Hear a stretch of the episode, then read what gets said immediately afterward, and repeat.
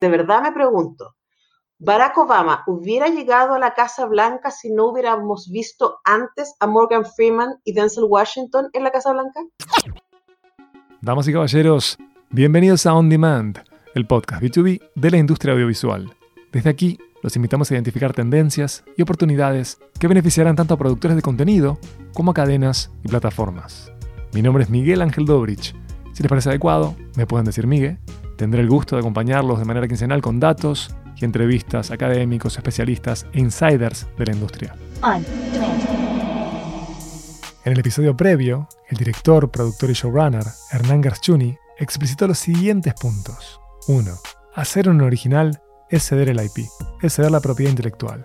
2. Las plataformas tienen data granular infinitamente más amplia de la que comparten.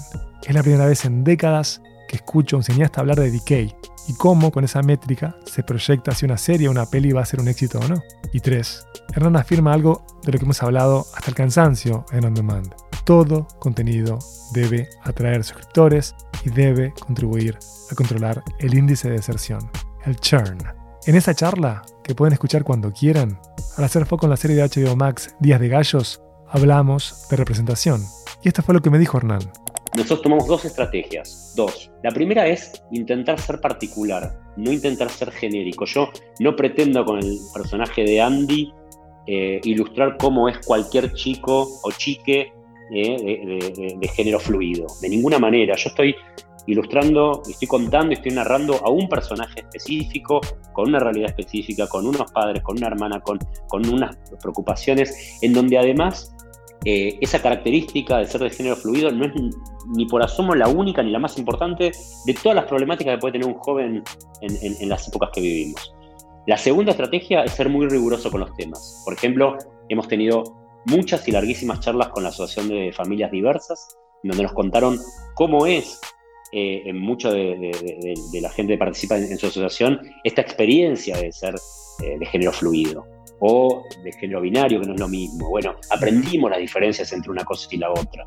Em, la, diferencia entre la genitalidad, lo sexual. Bueno, hemos investigado mucho, entendimos un poco, y después cuestiones más em, de índole de arte dramático. ¿Cómo es el lenguaje de estos chicos? ¿Qué, ¿Cómo es la dinámica de las batallas?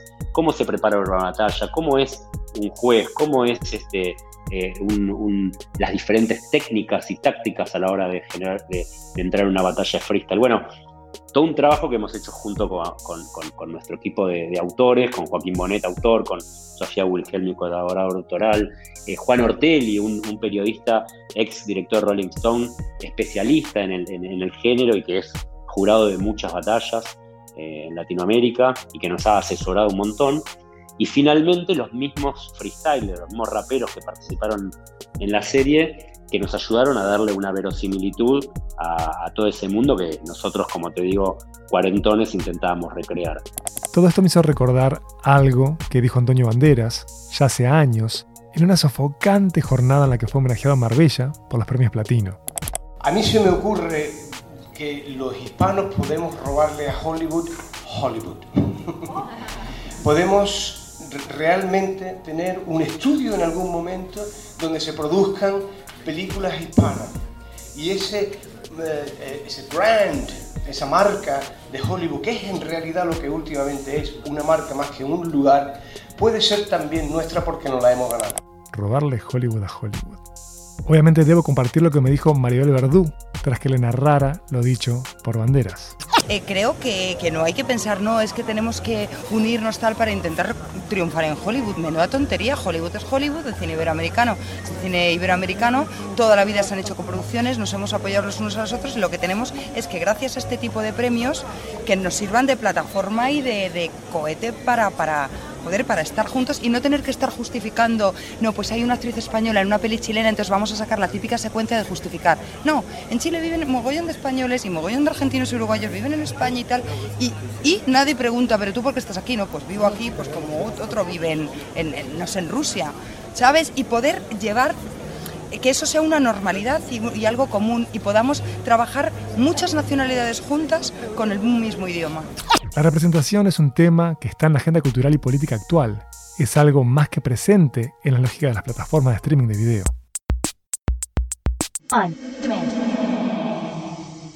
Hasta ahora tuvimos dos escalas, Argentina y España. Con eso es que comenzamos a adentrarnos en el tema de este episodio, representación y plataformas.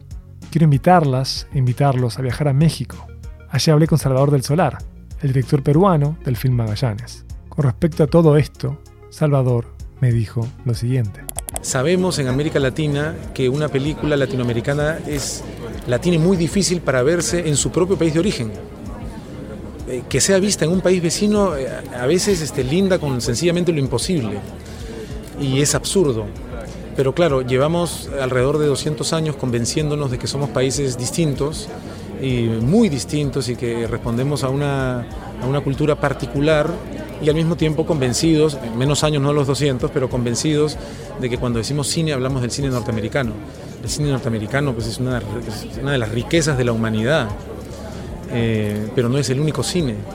Y acá es interesante el matiz. No se trata únicamente de ocupar espacios, sino de propiciar el desarrollo de nuestros propios espacios, de vernos los unos a los otros. Vania Catani, la fundadora de Bananera Filmis, en mi opinión una de las mejores casas productoras de Brasil y América, enriquece el debate diciendo esto. Porque la verdad es que tenemos ahí todos, todos, todos.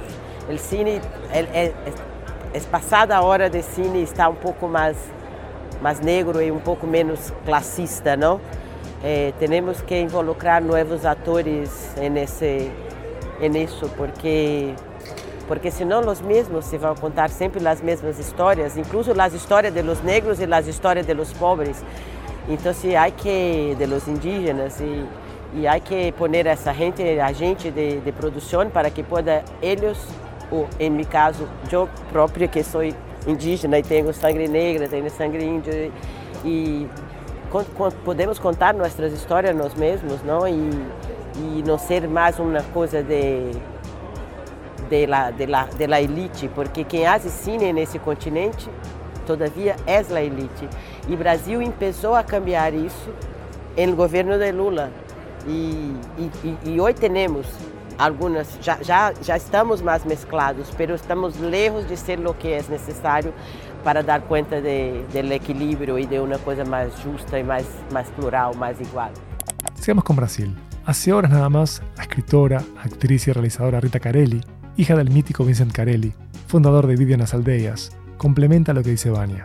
Escuchémosla. Neste mundo que se tornou um grande jogo de espelhos, cada vez mais pautado pela representação, quando nós não nos vemos representados, é um pouco como se nós não existíssemos, não é? Essa é uma das importâncias do cinema indígena fomentado pelo vídeo nas aldeias e que hoje em dia já o extrapola e caminha por longas e próprias pernas quando os indígenas começaram a ver filmes feitos por outros indígenas, eles começaram a pensar: ah, então eu também posso fazer um filme falando da minha cultura, do meu povo, da minha aldeia. E isso gerou uma reação em cadeia. É... Sorte a nossa, porque fomentou o cinema indígena, que é talvez um dos cinemas mais interessantes do mundo hoje. Como diz o mestre Ailton Krenak, pensador indígena, ambientalista, filósofo, autor do livro Ideias para Adiar o Fim do Mundo, é contando e ouvindo essas histórias que nós poderemos, talvez, adiar um pouquinho o fim do nosso mundo. Traduzco rápidamente por si a alguien le quedó alguna duda. Rita dijo, En este mundo que se convierte en un gran juego de espejos, cada vez más pautado por la representación, cuando no nos vemos representados, es un poco como si no existiéramos. Esa es una de las importancias del cine indígena fomentado por Video en las Aldeas, y que hoy en día va más allá de Video en las Aldeas y camina con largas piernas propias. Cuando los indígenas comenzaron a ver films hechos por otros indígenas, ellos comenzaron a pensar, entonces yo también puedo hacer una película hablando de mi cultura, de mi pueblo, de mi aldea. Y eso generó una reacción en cadena, es suerte la nuestra, porque fomentó el cine indígena, que tal vez hoy sea uno de los cines más interesantes del mundo. Y allí es que Rita cita a Ailton Krenak y dice, es contando y escuchando esas historias quizá se posponga el fin del mundo. Dejemos a Brasil y viajemos a Colombia para dialogar con Alejo Arango, el CEO de Mowis. Si no conocen esa plataforma, por favor, los invito a que la recorran porque está saturada de joyas para alquilar. Tiene, pero de lo mejor del cine de la región. Alejo Arango remarca lo siguiente. Es importante que nosotros mismos estemos contando nuestras historias y que nos veamos reflejados en las historias latinoamericanas como lo que somos, como lo que soñamos. Hay un principio y es las historias que nos contamos construyen nuestra sociedad, nuestra cultura, quiénes somos, nuestros valores. Y hoy principalmente esas historias son contadas, uno, por una visión extranjera de, que tiene otras realidades y otras necesidades, o cuentan nuestra historia esos extranjeros quienes interpretan las cosas que nos suceden y no las están viviendo, no las sufren o no las disfrutan. Nosotros como latinoamericanos tenemos y vivimos en un mundo que por lo general es abundante y hemos sido, y eso nos ha permitido enfocarnos en la, en la creatividad, en la creación, en la observación, en la matemática, en la astronomía y en otro tipo de cosas. Decidimos adoptar unos modelos extranjeros que funcionen o no funcionen son los que son. Entonces, por eso es importante que hoy en día nosotros no solo podamos contar nuestras historias, sino que nuestras mismas historias viajen por el mundo y empezar a cambiar esa mentalidad latinoamericana y empezar a borrar muchas de las falsas creencias que como pueblo y que como, como región nos, nos hemos contado, sobre todo la de la falta de oportunidades o, o de cómo salir adelante y, y, nos hemos contado, nos han mostrado más las historias de los narcos, de corrupción y, y de otras cosas. Yo creo que es momento de que eso cambie y que empecemos a, a pensar muy bien también qué historias nos vamos a contar. A mí me gustaría empezar un movimiento o un pacto en que todas las plataformas y las productoras, sean extranjeras o sean, sean locales, decidamos cuáles son las historias que nos deben definir y que le vamos a contar a nuestros hijos y cómo vamos a cambiar esa mentalidad y cómo vamos a hacer que Latinoamérica dé un salto, un salto hacia futuro, hacia la prosperidad, hacia la abundancia, hacia el bienestar, hacia la felicidad, hacia lo que somos, hacia nuestras raíces. Yo creo que hay que hacerlo y, creo que es el momento. Hoy estamos todos listos. Ellos, muchos de los argumentos son, ah, esto es lo que quiere ver la gente. Realmente no. La gente ve las cosas buenas bien contadas y eso es lo que ustedes quieren hacer y eso es lo que les parece atractivo, pero no es nuestra realidad y no define y no es lo que somos. Entonces yo creo que es importante que empecemos y escojamos muy bien cuáles son las historias que a futuro nos queremos contar, le queremos contar a nuestros hijos y a nuestra gente. Hagamos una especie de síntesis. Si son pragmáticos, en términos comerciales, hay oportunidades. Estamos ante un mercado poco explotado, entre la posibilidad de colaborar a nivel regional y profundizar en colaboraciones intercontinentales. Si vamos más allá de eso, tenemos nuevas voces y puntos de vista. Por lo tanto, tenemos nuevas historias para ser narradas. Desde hace años, la Annenberg Inclusion Initiative de la Universidad de Carolina del Sur viene trabajando e investigando sobre representación y el mercado audiovisual. Sus últimos dos reportes son fascinantes. Prometo que les dejaremos los links a ellos en la descripción del episodio. En febrero de este año, de 2021, publicaron Inclusion in Netflix Original US, Scripted Series and Films. Allí analizan el catálogo de Netflix, de sus originales guionados, que fueron sacados al mercado entre 2018 y 2019. Y es increíble cómo Netflix viene trabajando para separarse positivamente de la competencia. El último reporte de Annenberg Inclusion Initiative es de septiembre.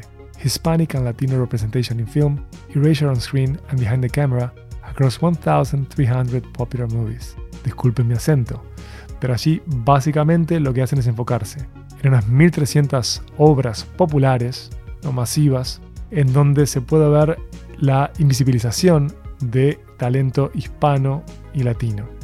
Por ejemplo, las pelis más recaudadoras de 2007 a 2019, nada más que 3 de 1447 fueron dirigidas por mujeres latinas o hispanas. 3.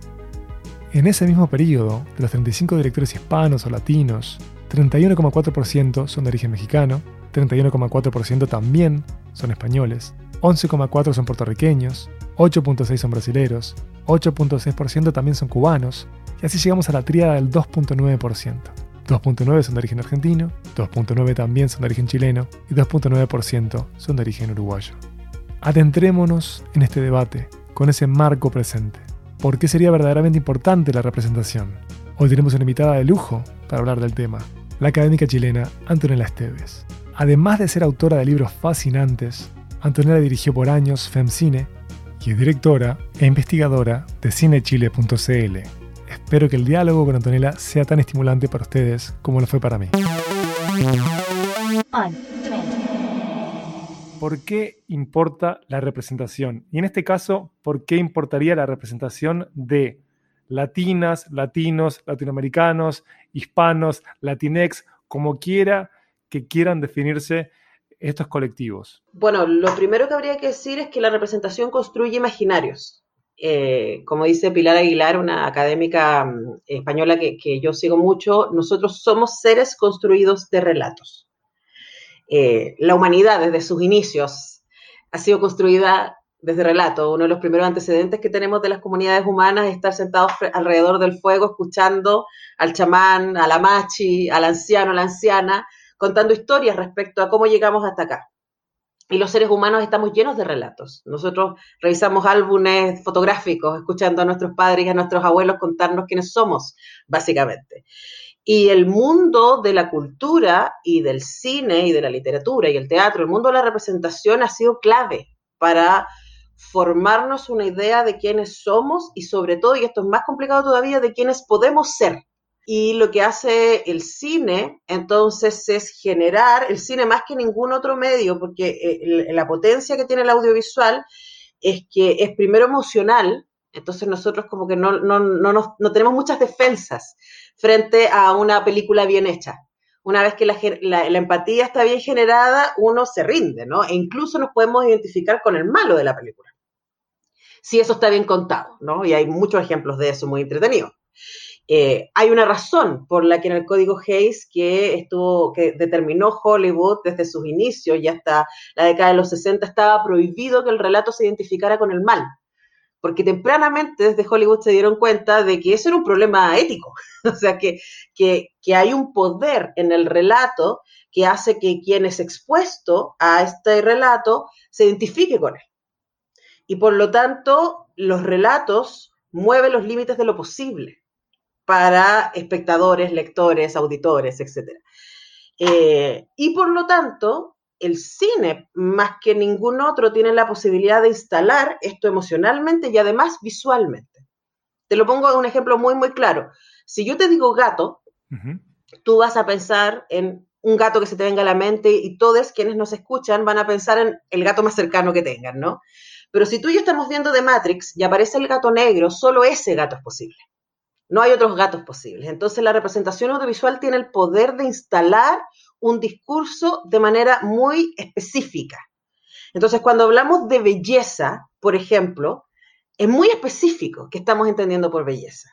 Y es, un, es algo que además se sostiene cultural e industrialmente. Entonces todas las mujeres bellas de los décadas de los 50 son más o menos parecidas. Todas las mujeres bellas de la década de los 70 son más o menos parecidas. Y si tú tomas hoy día quiénes son las actrices más mejor pagadas y más famosas de Hollywood, podrían intercambiar closets tranquilamente, ¿no? Entonces hay una instalación de valores a través del relato audiovisual que es muy difícil de resistir. Eh, y eso hay un montón de ejemplos. O sea, por ejemplo, si, si o sea, a mí me encanta, por ejemplo, Goodbye Lenin, eh, que es una película, para quienes no la hayan visto, ¿cierto?, que trata acerca de la caída del muro de Berlín y este momento tan complejo en que eh, las Alemanias empiezan a fusionarse, ¿no? Em, y yo no estuve ahí, ni conozco, no tengo a nadie cercano que haya estado en ese momento. Entonces, si tú me preguntas cómo fue esa experiencia, mi, mi remite va a ser inmediatamente a Goodbye Lenin para la gente de fuera de Chile o para la gente más joven que vio la película No de Pablo Larraín, que es sobre el proceso de, o la votación eh, que sacó finalmente a Pinochet del poder, la instalación de la película es que eso fue gracias al trabajo de los publicistas. E instala esa idea. Si uno ve esa película, uno dice, eso fue. Ahora, como yo sí vivo acá y sí me acuerdo y sí he estado con mucha gente que era más, mayor que yo en ese momento y que participó yo sé que eso no es cierto. que hubo mucha movilización social, que hubo una serie de protestas desde los mediados de los 80 hacia adelante que permitieron ese plebiscito. Pero el relato deja fuera esas movilizaciones y instala la idea de la publicidad. Si yo no tengo una experiencia personal directa que me permita poner en cuestión el relato audiovisual, yo me voy a quedar con el relato audiovisual. Ese es el peligro, ¿no? Entonces, cuando hablamos de representación, esto es fundamental, porque si yo crezco en un mundo en donde todos los héroes son hombres, rubios y hablan inglés, es difícil que yo pueda verme a mí misma como una heroína, porque yo soy una mujer latina, como para empezar, ¿no? Este estudio que funciona de punta de pie para nuestro diálogo, que es de USC Annenberg, em, es un estudio que deja en evidencia el lugar acotado que ocuparían, que ocupan, perdón, latinas, latinos, hispanos, latinex.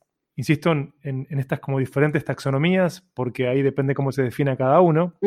Y mm, claro, está el desbalance de que el público de origen latinoamericano o hispano en los Estados Unidos es vital para que funcionen las salas de cine y cómo este público que pone tanto tiempo y dinero en esos espacios no tiene como una cuota, por llamarlo de alguna manera, eh, no sé, como mm, similar en pantalla. Obviamente lo más, lo que queda a la vista rápidamente son el lugar que ocupan actrices y actores. Pero esto es muchísimo más hondo, muchísimo más profundo, porque el estudio deja a la vista cómo hay pocos productores. Y después, ni hablar que eso no se ve en el estudio, es quiénes son los ejecutivos o las ejecutivas que están ahí, cuál es el origen eh, de estas personas. Ahora, lo que yo me pregunto, Antonella, ante esta como pésima clase de periodismo que acabo de dar, este, no haciendo una pregunta, sino haciendo una especie de... Pero poniendo el contexto, yo hago eso todos los días, así que... Ahí está. Vamos. Acá la pregunta que late para nosotros es, por qué sería relevante para nosotros, las y los latinoamericanos que estamos acá, que Hollywood nos permita que tengamos espacios. ¿Por qué queremos batallar por esos lugares? Cuando nosotros podríamos enfocarnos en edificar nuestros lugares. Bueno, yo creo que tenemos que hacer las dos cosas al mismo tiempo. Luego, en nuestros países, más del 95% que vemos viene de Hollywood. Entonces, es, es muy importante lo que sale de Hollywood. De hecho, yo me he dedicado en los últimos años específicamente a analizar las sagas más vistas porque me interesa cuál es la educación sentimental que eso está instalando, porque es el cine popular, es el cine que se ve. Entonces es importante lo que pasa en Hollywood para nosotros. Mientras siga siendo nuestra principal fuente de alimentación audiovisual, va a seguir siendo importante.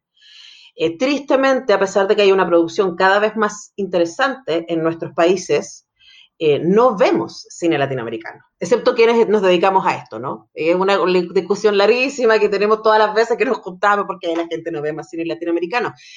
Y es muy interesante porque es muy contradictorio esta, esta sensación de lo ajeno. En Chile las personas dicen no veo cine chileno porque no tiene nada que ver conmigo. Y es muy gracioso que sientan que Avengers tiene más que ver con ellos, ¿no? Como, explícame eso, ¿no?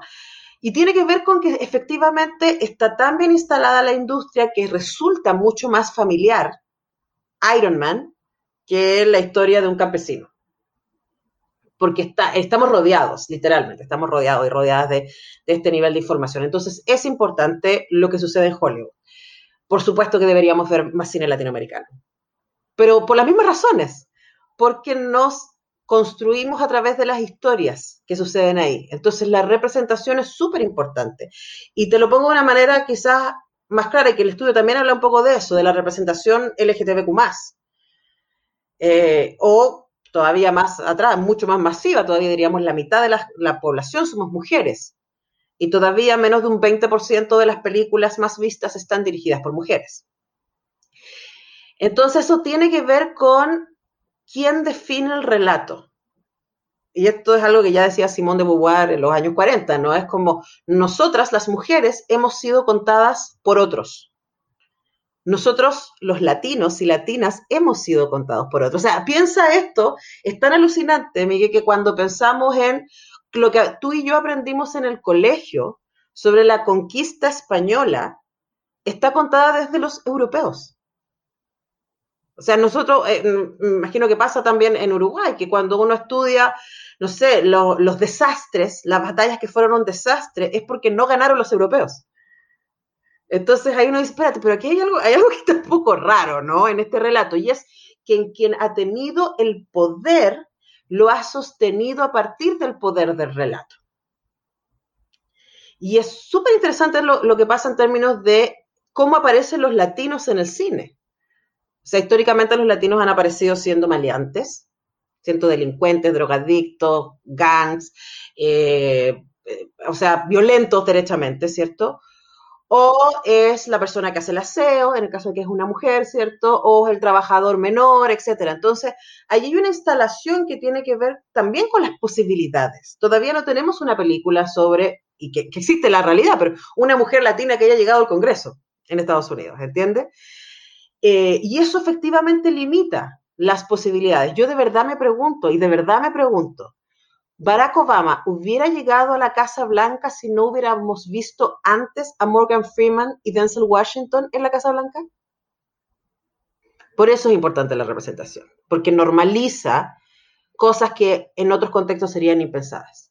Esa es una respuesta honda, es una respuesta que impactó. Por eso ni me metí con tu silencio. Este, realmente fue nuclear. Te va a quedar pensando, ¿hubiese sido posible? No sabemos. Claro, está en el campo de los batifs, pero es una gran hipótesis, indiscutiblemente. Una cosa que me llamó la atención de lugar que ocupan directoras y directores de cine en este reporte de, esta, de la Inclusion Initiative es que eh, Argentina, Uruguay, Chile tienen una cuota que es pequeñísima, el 2.9% de, todos los films dirigidos por personas de ascendencia latinoamericana o hispana, es esa cuota, es ese margen ínfimo, 2.9%. Y uno ve que también allí eh, quienes lideran son México y España, que rápidamente uno puede encontrar em, como contexto histórico que justifique el lugar que ocupan, y a su vez este, la industria, ¿no? Este, también por allí. Brasil es pequeño, 8.6%, eh, como Cuba, 11,4% Puerto Rico. Y ahí también hay un problema de representación, y es que, eh, que creo que es indisociable de la noción de latina, latino, latinex y latinoamericano. Es que en los Estados Unidos utilizan estas categorías de manera étnica. Mm. Y América Latina tiene no solo muchas etnias, sino que además tiene muchísimas lenguas, pero quiero decir, es muchísimo más complejo que la idea con la que nos retratan, que vos bien repasabas eh, como mafias, ¿no? Gangsters, ladrones, rateros, es tan amplio y tan diverso que me resulta sofocante quizás el lugar acotadísimo en el que se nos pone. Ahora, cuando tú eres imperio, poco te interesa lo que pasa en tu patio, excepto en términos económicos, ¿no? Y luego todos los 70 y las intervenciones que hizo políticamente Estados Unidos para sostener dictaduras en nuestro país. Pero si tú le preguntas a un gringo medio, no va a poder hacer la diferencia entre un chileno y un uruguayo, o incluso, y uno dice, pero ¿cómo? Entre un brasileño y un mexicano, es como todo está latino, toda esta gente, ¿no? Pero, ¿tú podrías hacer la diferencia entre un coreano, un japonés y un chino? Sí. Yo no podría. O sea, a mí me, porque, porque no es algo, y aquí voy a esto, nuestro reconocimiento tiene que ver con la experiencia. Entonces, a menos que yo esté entrenada en la experiencia, yo no puedo hacer esa, para mí lo asiático, y aquí explicito totalmente mi ignorancia, ¿no? Es como esta cosa gigantesca que se me escapa. Ahora, si yo me pongo a estudiar y veo cine hongkonés, y veo cine coreano, y veo cine chino, y veo cine japonés, probablemente, y esto, solo hablando de cine, eh, vamos a poder entender las diferencias y los contextos y los tonos, y, Pero, porque efectivamente la diferencia existe y está disponible pero la disposición tiene que ver con la, o sea, el que, el que esa, esa información efectivamente haga eco en mí tiene que ver con mi interés y con mi experiencia. Y entonces al imperio uno no le interesa. Entonces, como primero no le interesa conocernos, no le interesa lo que pasa fuera de Estados Unidos. Eh, a menos que esto entre en Estados Unidos, y, eso, eso es lo más llamativo de este tema. Es como lo que tú hablas al principio, las audiencias. Y lo que va a tener que empezar a pasar en ese sentido es un poco lo que empezó a pasar con el feminismo. Es que la organización social empezó a hacer presión para que la industria repensara sus lógicas de representación. Entonces, por ejemplo, darte un ejemplo muy claro, es como cuando sale el despertar de la fuerza, ¿cierto? No es novedoso que en Star Wars haya personajes femeninos fuertes. No es novedoso, ya las tenemos en las seis películas anteriores. Sí, la princesa Leia, por ejemplo, es vital. Exactamente, y eh, también eh, Amidala, o sea, son mujeres fuertes. Luego puedo entrar ahí en detalle porque es algo que me fascina mucho lo que sucede con estas mujeres. Pero bueno, Rey es la primera protagonista, derechamente. O sea, que ella no es la que acompaña, sino que es la protagonista. Pero cuando sale la película y salen todos los juegos asociados a la película, Rey no aparecía. No había juguetes de Rey. De hecho, tengo un amigo que se compró el Monopoly de Star Wars para su hija y había una figurita de Han Solo y no había una figurita de Rey. es como, pero perdona, ¿dónde despierta la fuerza? En Rey, pero no está aquí. Y tuvo que haber un movimiento, eh, redes sociales, hashtag Where's Rey, y en el mercado, poniendo presión para nos interesa. ¿Por qué? Porque la industria se mueve desde el prejuicio, ni siquiera desde el dato. Y el prejuicio era que estos juguetes son para niños varones y los niños varones no juegan con figuritas femeninas y tuvo que haber una, una movilización social hacia la industria, desde la lógica del consumo, diciendo nosotros queremos consumir este otro tipo de productos. Y todo lo que ha pasado desde ahí en adelante respecto, por ejemplo, al advenimiento de más y más superheroínas, ha tenido que ver con el Me Too también y con una eh, urgencia de decir este tipo de discursos misógenos, patriarcales, ya no los queremos más, queremos ver otras cosas. Entonces, la industria se mueve por interés económico siempre. Nos encantaría pensar que el cine siempre se hace desde el amor, pero no es cierto. El cine se hace desde Hollywood, primero para tener plata.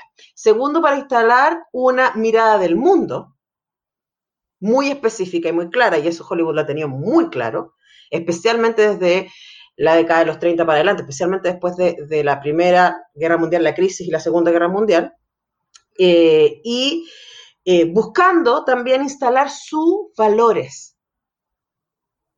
Y esto es muy fascinante porque en todo el mundo nos vestimos como Estados Unidos, excepto que estemos participando en una situación específica que tiene que ver con nuestra cultura. Yo estuve en Estados Unidos la última vez en un programa con 11 gestores culturales de distintas partes del mundo y a mí me o sea, me parecía muy notable que todos hablábamos inglés y nos ah, comunicábamos en inglés eh, y que todos nos vestíamos en H&M, ponte tú, ¿cachai? Y ahí uno dice, a ver, espérate, ¿qué, hay?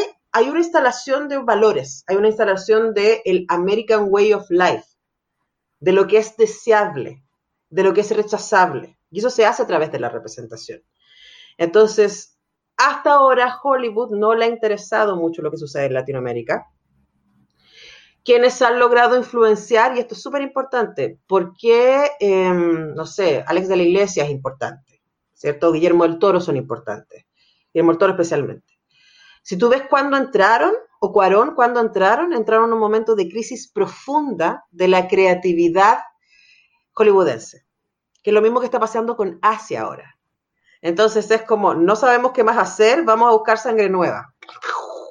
y vampirizamos esas nuevas creaciones. Y es lo mismo que está pasando tanto en términos de mercado como en términos de creatividad.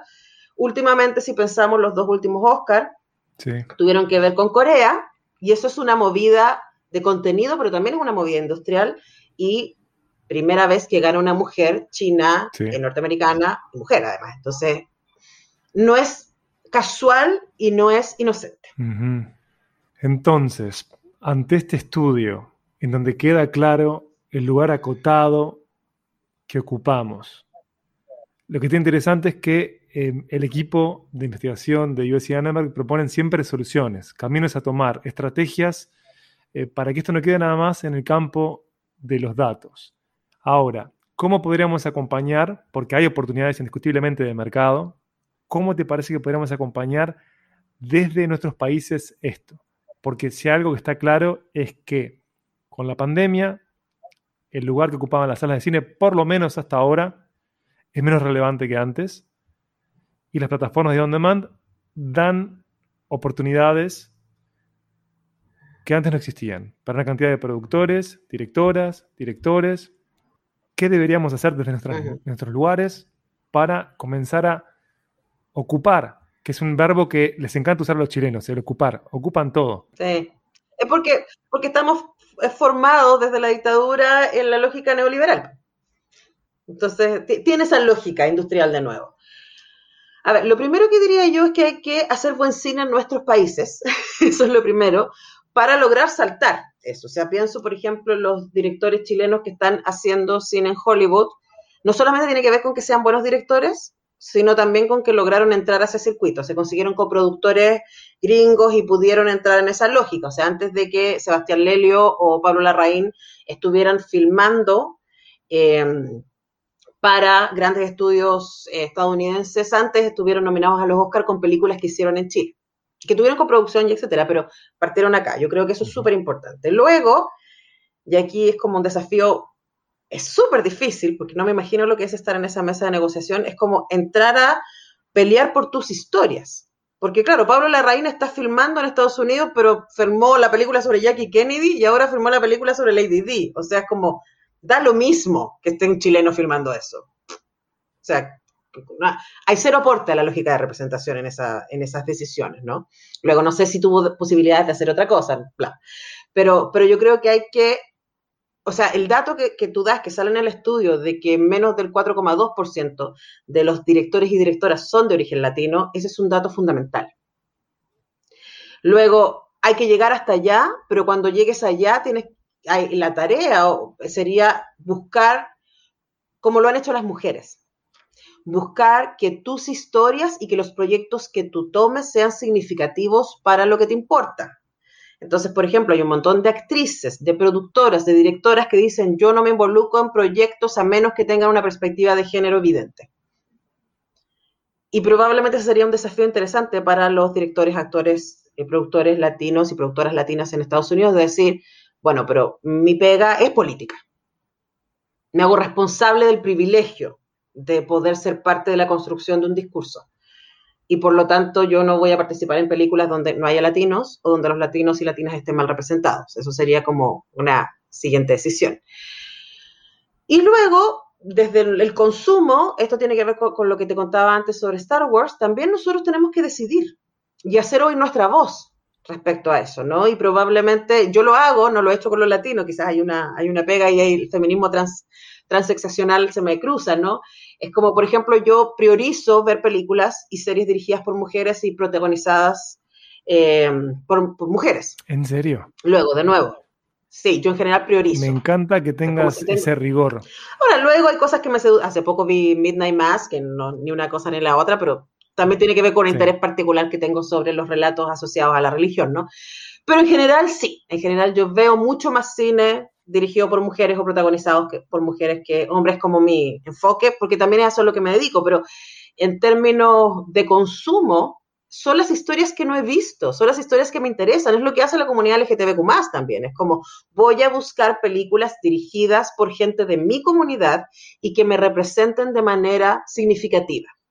Y yo creo que los latinos hemos sido bien poco exigentes a ese respecto. Estamos tan acostumbrados a la colonización que no vemos la colonización cultural a la que estamos sometidos.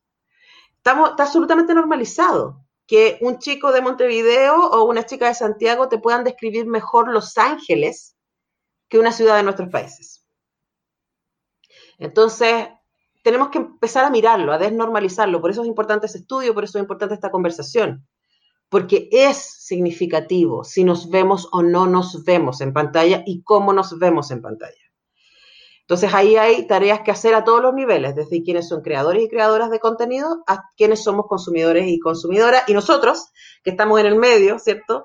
Y que, y que hacemos mediación, tenemos que hacernos estas preguntas y ponerlas a disposición para invitar a los creadores y creadoras y a los auditores, a los consumidores y consumidoras a hacerse estas preguntas y ver desde dónde se sitúan frente a esto y relevar la importancia que tiene, que tiene el espacio del sentido común. Yo creo que eso es súper importante. Lo que la batalla profunda siempre, siempre, en todas las épocas, en todas las batallas, es el sentido común. Es qué es lo bueno, qué es lo malo, qué es lo valioso, qué es lo desechable.